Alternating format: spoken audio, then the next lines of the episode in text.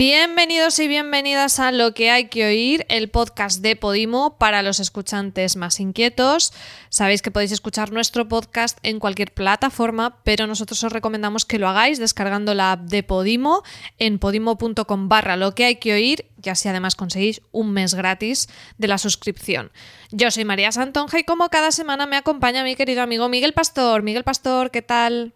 Hola, oyentes inquietos y con una lista de reproducción que ya no les cabe en el móvil. Sí, oyentes inquietos y sobre todo inquietas, porque hoy estamos además celebrando el Día de la Mujer, así que felicidades a todas. Felicidades.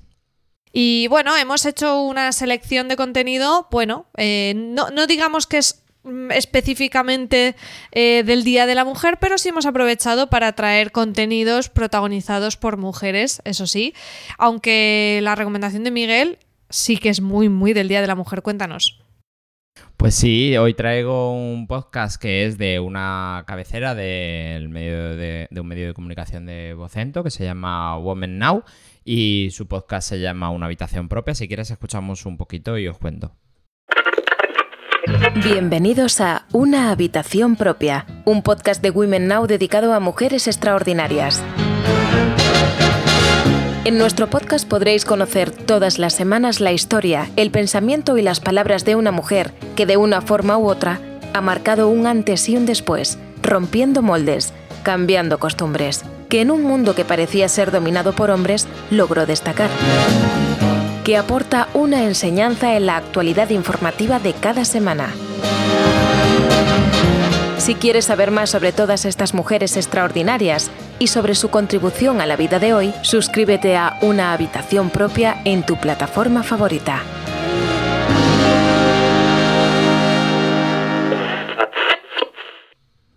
Ahí lo tenéis, Women Now es una web de noticias em, femeninas y con perspectiva femenina. Eh, no todo es eh, noticias y reportajes sobre la mujer, pero sí todo tiene esa pátina de la visión feminista y femenina de la gente que la hace. Y tienen este podcast que em, sale semanalmente con la historia de mujeres que han sido relevantes en su tiempo. Eh, decían en el tráiler que también tienen contexto histórico, lo, tienen, te sitúa en, la época en la que ellas han sido alguien y han hecho algo.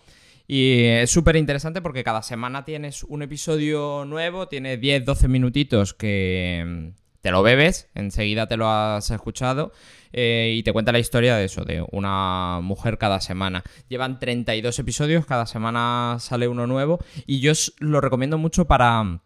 Eh, las adolescentes y también los adolescentes que están en ese momento en el que necesitan ese contexto histórico de quién ha sido quién en cada época y...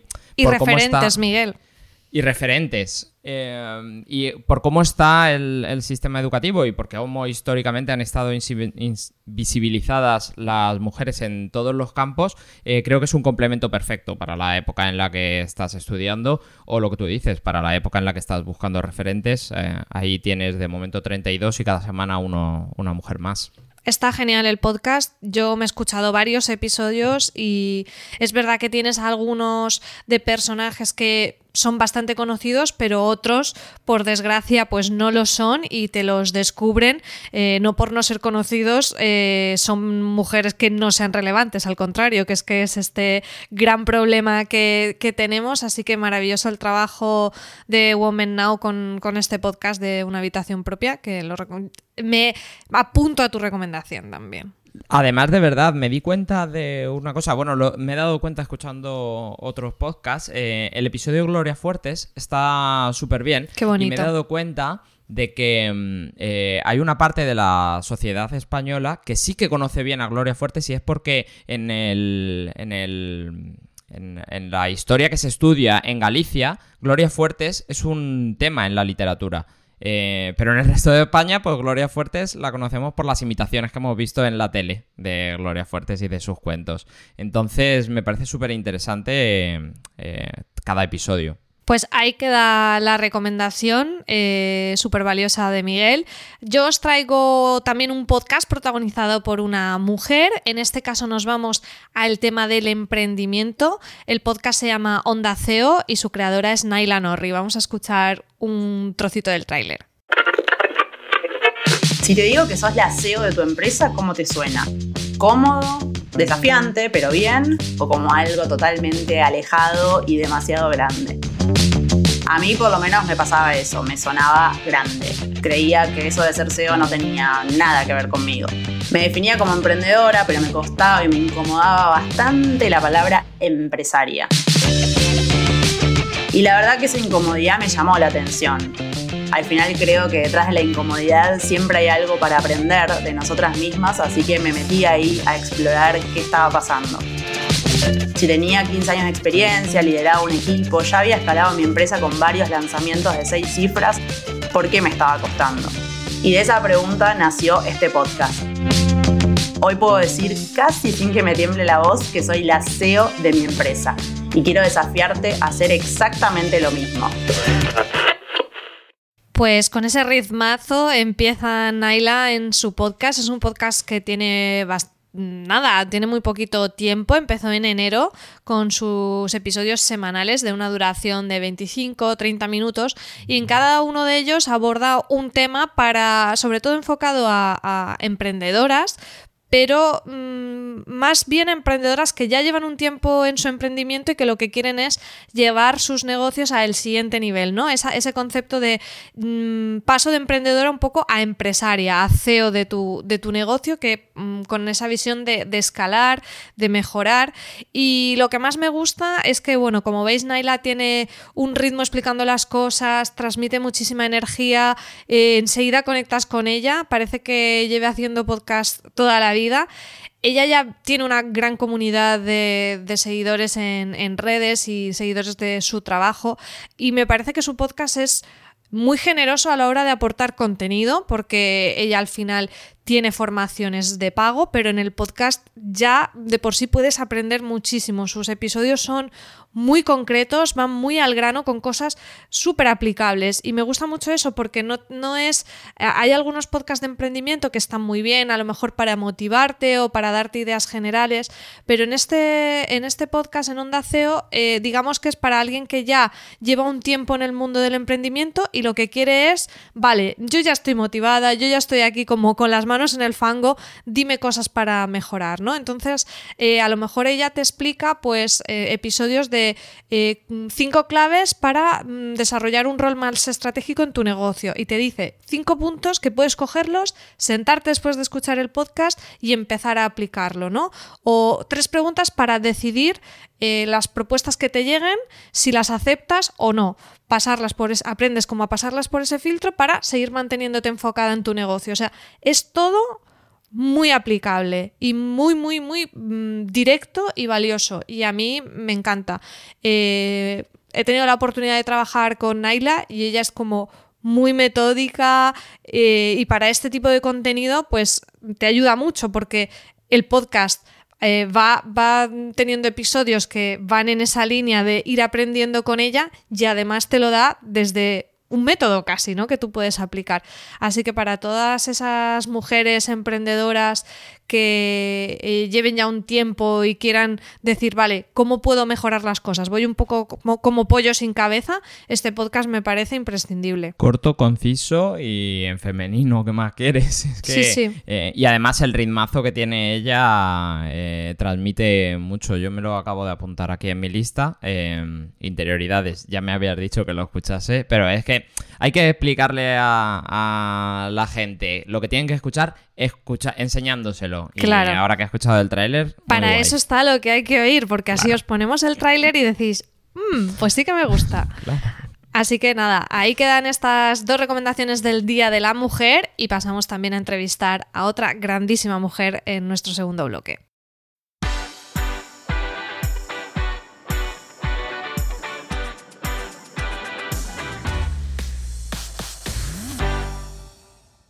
Y ya vamos con la entrevista. Hoy tenemos con nosotros a una podcaster que es novata en este medio, pero experta en todo el resto de cosas. Ella es escritora, periodista, columnista, se maneja por igual en la radio como en la televisión. Ahora ha desembarcado en el mundo del podcasting con un formato que a nosotros nos encanta. Ella es Raquel Martos y su podcast es Ladrones con Arte. Vamos a escuchar un, un pequeño fragmento. Soy Raquel Martos, colecciono buenas historias y te invito a recorrer conmigo una galería de robos de arte diversa, apasionante y real. ¿Me vas a detener? Casos cerrados que acabaron con sus autores en la cárcel. ¿Acaso has robado algo? Piezas recuperadas que podemos seguir contemplando en los museos. Parece un trabajo de aficionados. Y casos sin resolver. Esta es la imagen. Curioso.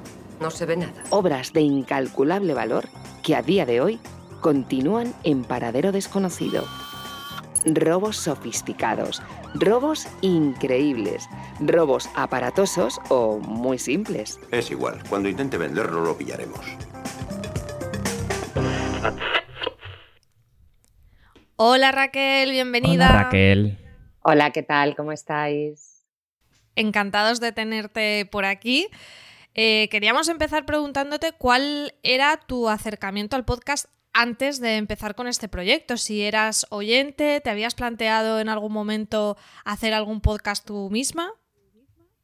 Era oyente de algunos podcasts y, sí me había planteado la posibilidad porque, em, bueno, todo lo que tiene que ver con, lo que se parece del podcast a, la radio me conectaba muchísimo. Un contenido de audio para mí es la maravilla y luego tiene otras características de las que creo que hablaremos que le hacen un formato muy atractivo, pero, pero había sido como si hubiera estado, ¿sabes?, la polilla alrededor de la bombilla sin acabar de, acercarse hasta que, apareció Miguel Pastor en mi vida. y, bueno, pues con un proyecto muy claro que me enamoró y, y ese ha sido, digamos, la, el detonante, pero las ganas sí que, sí que llevaban rondándome Fíjate, os diría que años, pero muchos. O sea, os, diría que yo tuve un proyecto de podcast de 2012. 2012. Lo que pasa es que siempre he estado muy ligada en, bueno, pues en muchas cosas a la vez. Soy freelance, trabajo en muchos medios a la vez y como si no tienes una idea muy clara de, un proyecto de eso que, que, que te haga volcarte en él, al final lo vas dejando como un sueño y los sueños hay que ponerle realidad. Claro, no estaba la industria tan, tan madura también para la entrada de gente que venís de la radio y de hacer tantas cosas y con tanto nombre. Eh, la, industria no estaba madura para crear podcasts que, que o, para daros el paso a, esa industria muy profesionalizada como está ahora.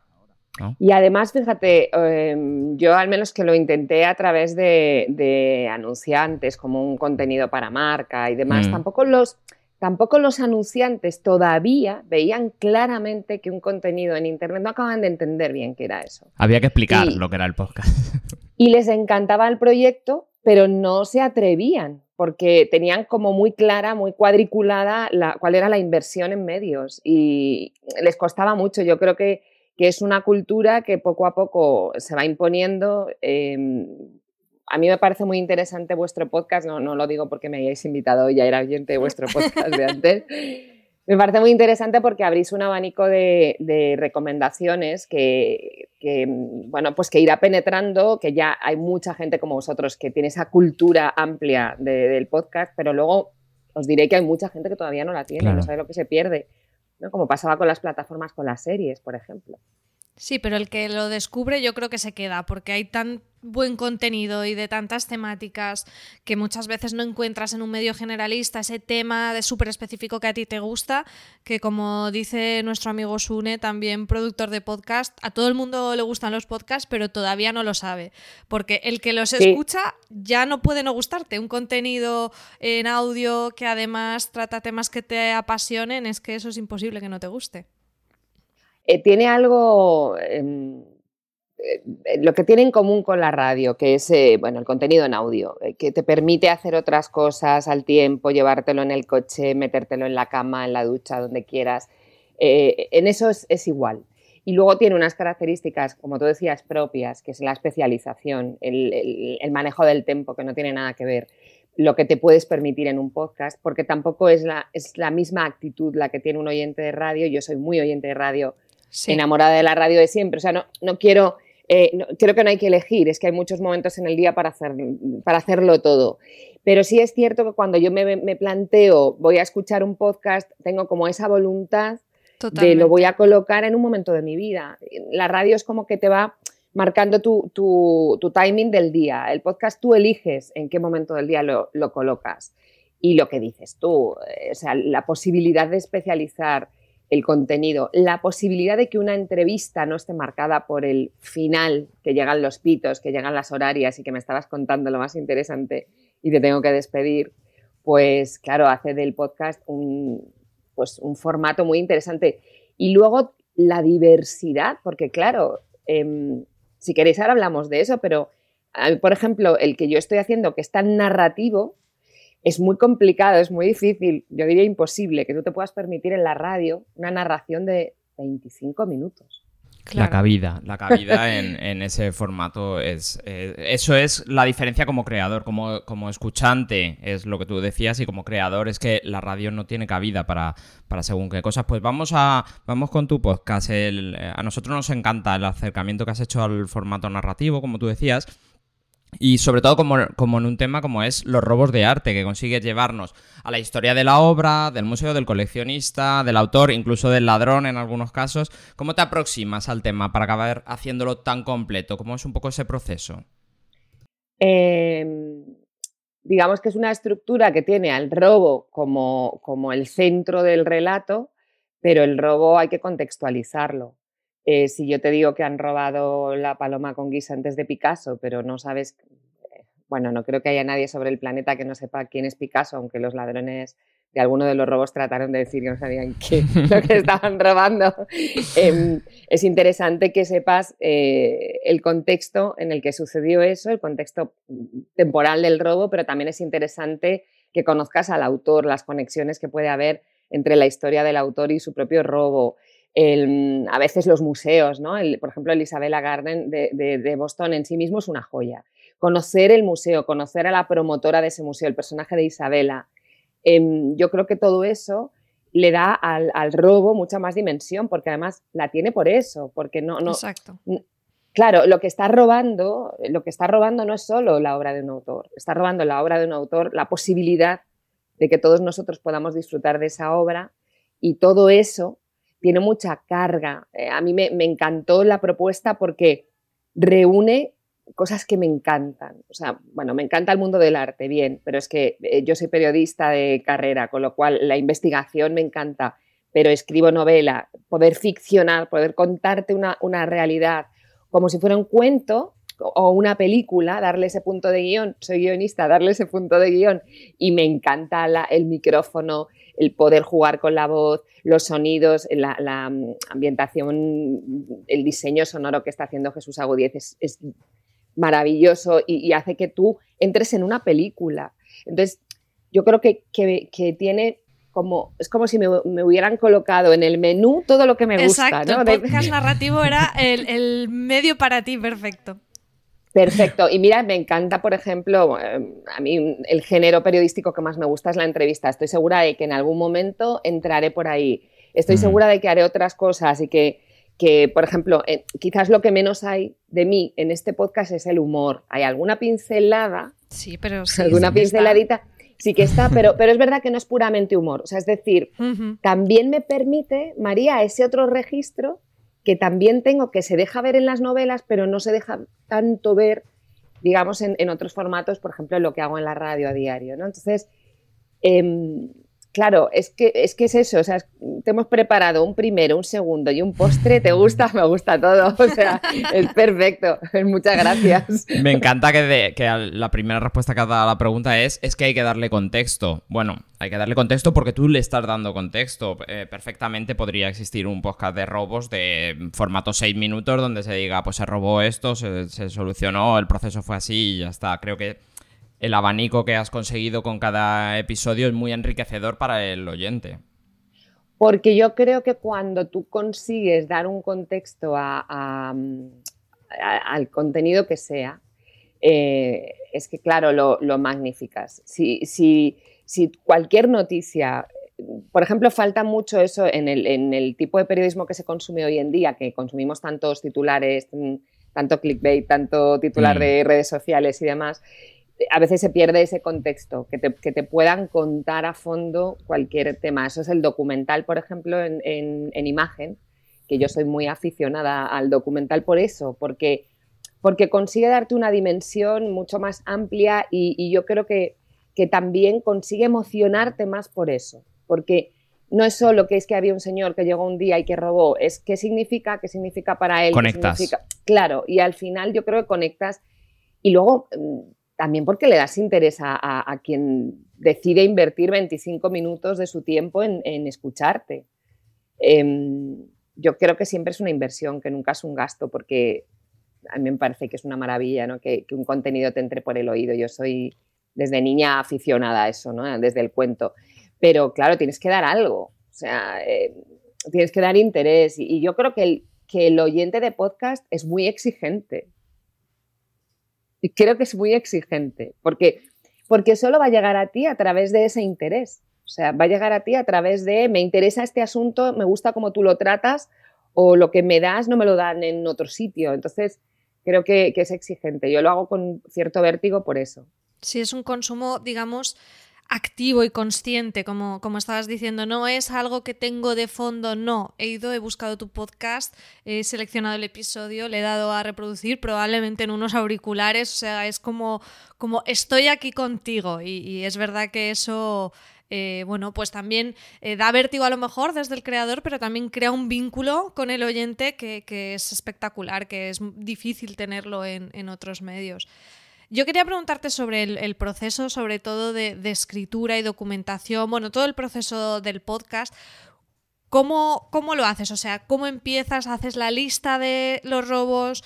Cómo decides cuáles entran y cuáles no, cuántas versiones de guion hay, porque además, eh, si los oyentes no han escuchado todavía Ladrones con Arte, el, realmente, como estabas explicando, el robo es como el, centro, pero vamos mm, para adelante, para atrás en el tiempo, mm, vamos con muchos personajes. ¿Cuántas versiones de cada guion hay? Y luego todo el resto del proceso, la locución, el diseño, eh, la corroboración de datos, que sé que para ti es súper importante y que también eh, te lleva muchísimo trabajo. Eh, la gente nos hace una idea de, de, todo lo que hay detrás, así que detállanoslo un poquito. Em, en la lista de los robos ya está pactada con mi productor. hay un plan. Más o menos pactada. Más o menos pactada, sí. Me gusta además mucho explicar esto porque, porque hay, un, hay un previo, como en una serie, ¿no? Eh, vamos a tener unos episodios, hay un previo. Pero em, quizás también porque yo estoy acostumbrada a trabajar en el diario, a quemar guiones todos los días, a quemar y a trabajar mucho con la actualidad y demás eh, pero me pasa también en las novelas, no tengo ningún celo por eh, cambiar el plan. Y, esto ha pasado. O sea, esto en, nuestro plan previo ha sucedido que de pronto ha habido un planteamiento, pues por ejemplo con el episodio final, que le tenemos mucha ilusión a ese episodio. Sí. y, y, también con algún otro robo, ¿no? Que se ha colado por el camino, porque a mí me gusta mucho que tenga eh, que sea un abanico muy variado, que realmente sí sea una galería de historias diversas, que aunque todas tengan en común que es un robo de arte, de, obras importantes, de mucho valor, sí que cada una de ellas tenga una historia diferente. Y ese, ese es uno de los, mm, de los filtros. Eh, es decir, cuando hemos visto que quizás alguno podía sonar parecido a otro, aunque siempre lo puedes contar de otra manera, pero había una nueva historia que, se imponía por su personalidad, pues ese ha sido un criterio. la manera de trabajar. Rebeca Antolínez está eh, de apoyo en la documentación. Em, conmigo tenemos un esquema previo en el que ya hay una serie de cosas que sabemos que sí que van a estar. Es decir, queremos saber cuál es el robo, queremos conocer eh, todos los detalles posibles de ese robo, y queremos, por supuesto, contextualizar al autor o autores de las obras robadas y si el museo tiene importancia, que suelen tenerlo casi todos, aunque alguno no se ha dado en un museo, sino en una mansión, por ejemplo, eh, saber más de todo esto. Em, y ahí comienza la escritura de guion. Yo soy muy anárquica. Me pasan las novelas. Me dicen, ¿y tú cómo haces la novela? Pues yo empiezo a escribir. Y después, cuando estoy como en un punto ya del proceso creativo, es cuando hago la escaleta, pero no la hago de entrada, porque, y esto no es una virtud. Esto lo he hablado, por ejemplo, con Juan Gómez Jurado, que, es novelista metódico y demás, y lo hemos hablado mucho.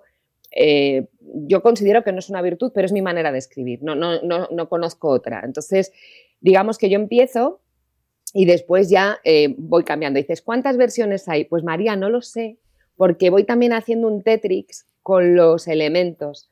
Y, eso que, comentabas del feedback, que a mí me encanta, lo utilizo también mucho en la literatura, y el ir hacia atrás, hacia adelante y tal, em, lo voy cambiando. O sea, digamos que estoy, estoy, cocinando el plato y lo pruebo un poco de sal y digo, ah, es que esto aquí no, esto iría mejor arriba. Entonces, no hay tanto versiones claras de guion como muchos cambios dentro del mismo guion. Eh, lo que decías de, mm, hacer la comprobación de los datos. Es muy complicado porque eh, tú empiezas a, consultar todo lo publicado, todo lo oficial y, parece mentira, pero dentro de lo publicado hay tantas contradicciones ¿Puedo, contar una interioridad? Yo iba a preguntarle una que tiene que ver. con la climatología, Miguel. No sé si es esa con la que vas. Sí, sí Para que la gente se haga una idea del nivel de detalle que le pone Raquel al podcast. En, uno de los episodios, en el primero, eh, Raquel se puso en contacto con un... no, sé ni qué, ni qué profesión tiene alguien que se dedica a la historia de la meteorología y se puso en contacto para saber qué tiempo hacía eh, en el lugar del robo, el día del robo, a la hora del robo, para poder decir cómo estaba el suelo de húmedo o qué ambiente había. Hasta ahí, hasta ahí. Meteorólogo. Pues un profesional de la meteorología que me ayudó. Pues mira, era importante porque no era igual em, relatar ese robo que se producía en el exterior, entrando, por ejemplo, bajo la lluvia, que una noche mm, tranquila. En cuanto, imagínate que de pronto ese robo sucede con Filomena en Madrid, ¿no? Pues tienes que contarlo, porque claro, hay una serie de elementos que te ayudan a, contarlo, que le ayudan a Jesús a ambientarlo. Eh, luego, por ejemplo, si, tengo algún síndrome muy un mm, poco preocupante, eh, buscando la hora exacta de algunas cosas. También. Eh, a veces dice, ¿y el robo a media mañana? Y dices, ¿a media mañana qué hora?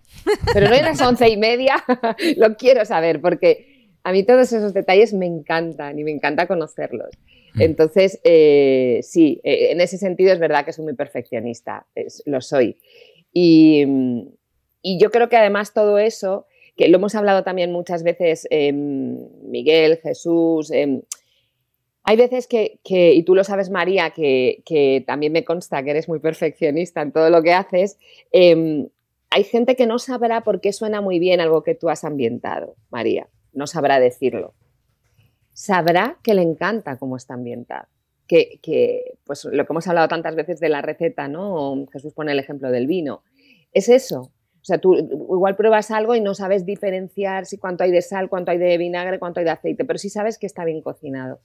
Todo eso eh, para mí es una manera de respetar al oyente, de respetarme a mí como profesional, pero creo que al final sí que está. O sea, quizás no sabrá un oyente decir, uy, que es verdad que aquel día no llovió, ¿no?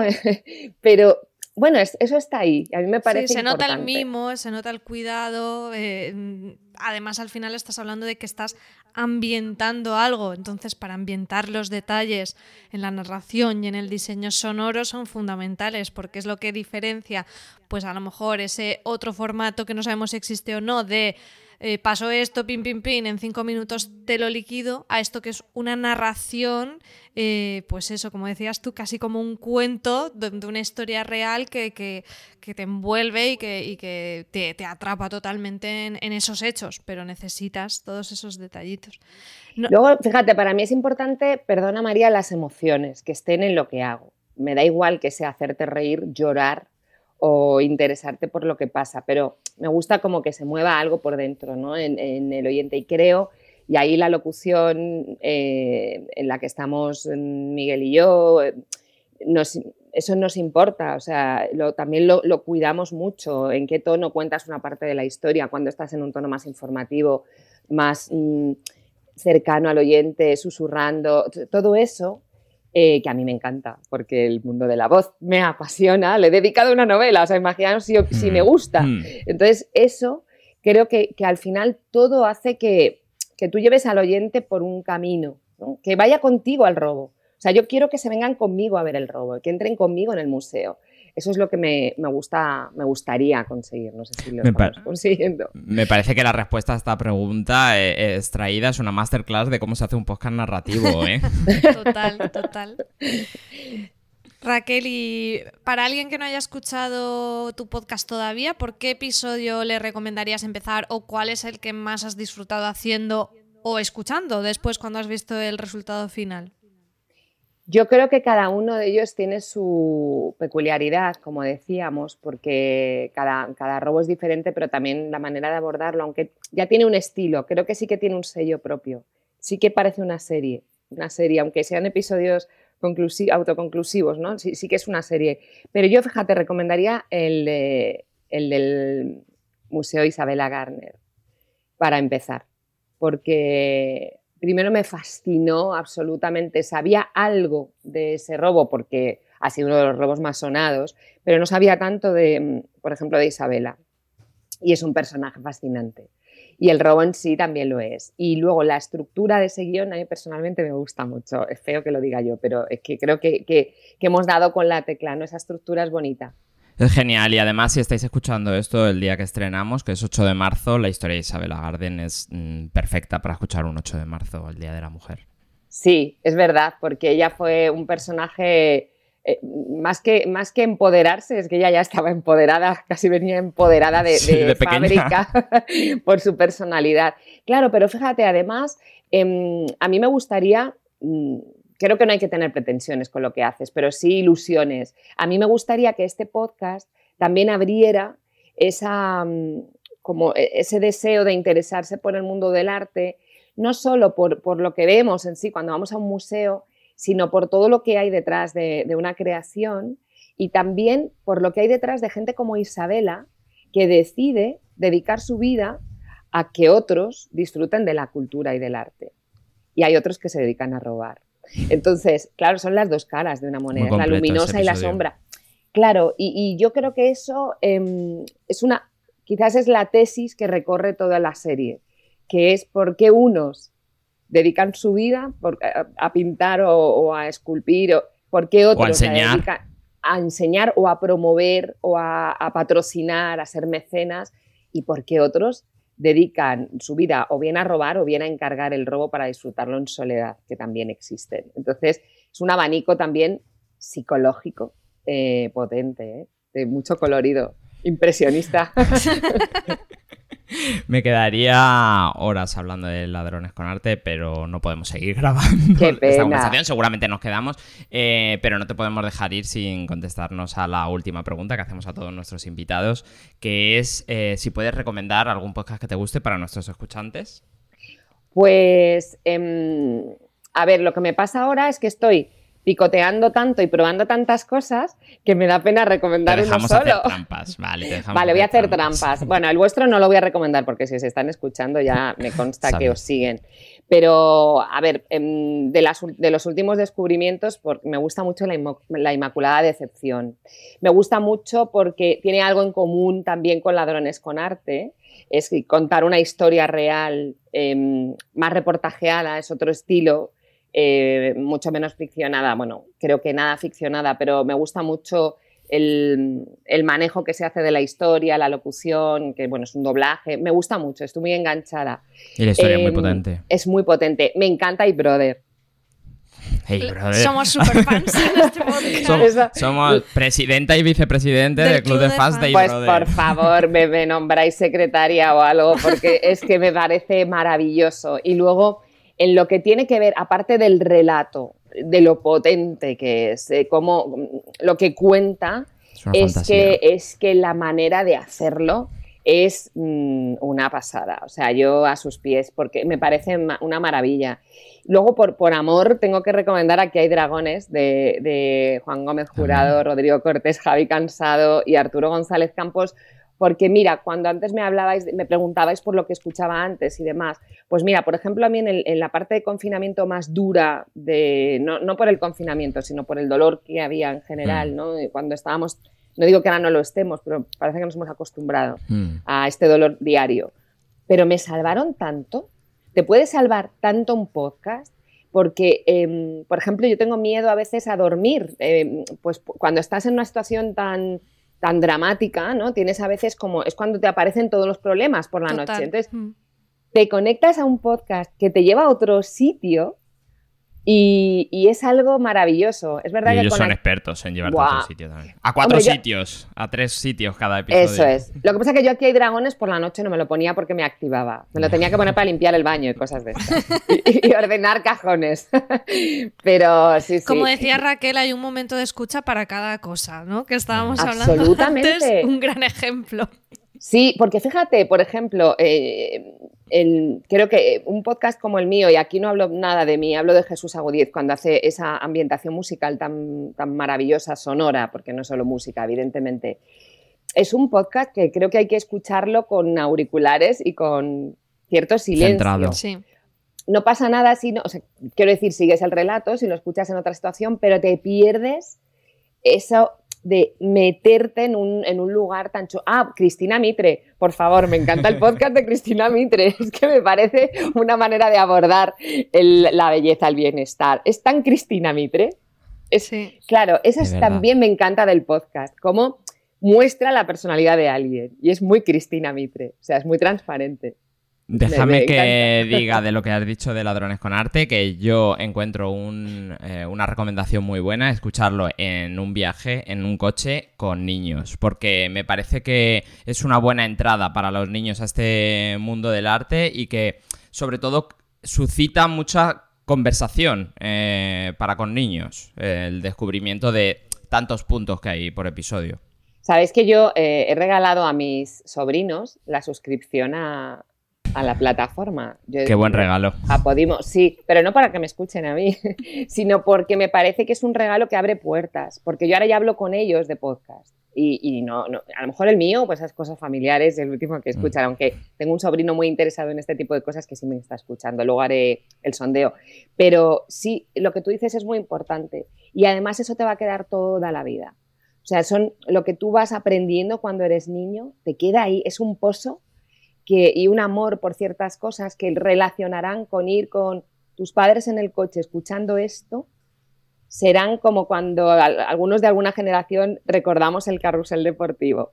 Y yo le tengo amor, fíjate que no, no, tenía nada que... Le tengo amor a ese concepto, porque te conecta con tu infancia. Entonces, la cultura es que hay que meterla así como, como la vacuna. ¿eh? Qué bonito, Raquel. Madre mía, Qué gustazo hablar contigo. Muchísimas gracias por venir a lo que hay que oír para regalarnos toda esta sabiduría y estamos eh, súper emocionados. Que nada, recomendar a todos los oyentes que escuchen ya si no lo han hecho Ladrones con Arte en exclusiva en Podimo. Y muchísimas gracias, Raquel. Os digo una cosa, cuando decía lo de Cristina Mitre, que se transparenta mucho cómo es la gente, os pasa a vosotros, ¿eh? En lo que hay que oír. Sí, nosotros es que ya es lo que te digo, al final ya se sabe todo, los gatos que tiene uno, el daltonismo que tiene el otro. y que soy muy friki, que, soy muy friki, sí, que lo sabéis todo y a mí vuestra sabiduría me, fascina. Pero una, una, de las cosas que sí quiero decir aquí, soy la típica invitada pesada de, oye, venga, que estamos No, no, no, que va, yo me eh, quedaría aquí, ya te lo he dicho, toda la vida. Quiero decirlo porque para mí es muy importante y llevo muchos años trabajando, muchísimo. Yo ya estoy en la franja de AstraZeneca pasadas dos veces de la vacuna. Me encanta esa eh, manera de medir la edad, la manera pandémica. esa manera. Pues eh, yo ahora lo que más valoro, valoro mucho el talento, Miguel lo sabe, lo valoro mucho, pero valoro mucho, muchísimo trabajar con buenas personas. Eso, si me dicen, si me das a elegir, como la canción, yo me quedo contigo si tú eres buena persona. Y que haya aparecido Miguel en mi vida en 2020 ha sido, creo, de las pocas cosas buenas que me han aparecido en mi vida en 2020. De la mano contigo, María, porque te digo lo mismo, es muy lo hacéis muy fácil y da mucho gusto trabajar con gente tan profesional, que sois tan jóvenes, sabéis tanto, pero sobre todo sois tan buenas personas que bueno, con vosotros da gusto, o sea, con vosotros al fin del podcast. Muchas gracias, Raquel. Muchas gracias, Raquel. gracias. Muchas gracias. Bueno, pues ya sabéis que en las notas del programa eh, tenéis todos los links a todos los podcasts de los que hemos hablado, tanto en el primer bloque como Ladrones con Arte, como la lista que ha hecho Raquel con las trampas que le hemos dejado hacer. Y la semana que viene tenemos más. Bueno, y mientras nos bajan los colores, eh, recordad que podéis escuchar lo que hay que oír en cualquier reproductor de podcast, pero que os animamos a descargar la aplicación de Podimo gratis para que empecéis a escuchar allí nuestro podcast y todos los que aquí os recomendamos, o hacerle un regalo a vuestros sobrinos, a vuestros hermanos, como nos proponía Raquel. Podéis descargarla en la tienda de apps de vuestro smartphone o en podimo.com. En Podimo encontraréis más de 50.000 podcasts en español, 120 podcasts originales al mes y los mejores audiolibros. Muchas gracias, Miguel, y feliz Día de la Mujer que seguimos celebrando hoy. Feliz Día de la Mujer, gracias. Chao. Síguenos en nuestra web ecosmedia.com y busca a Ecosmedia en Instagram y Twitter. Lo que hay que oír es una producción de Ecosmedia para Podimo. María Santonja y Miguel Pastor guionizaron y presentaron el podcast. Miguel Pastor es el productor. La postproducción y el diseño sonoro son de María Santonja. La voz que has escuchado es del actor Manu Tomillo. Iñaki Oyarzun es el responsable de las redes sociales. La producción ejecutiva de Lo que hay que oír es de Miguel Pastor, Francis Arrabal y María Santonja para Ecos Media. Gracias por escuchar.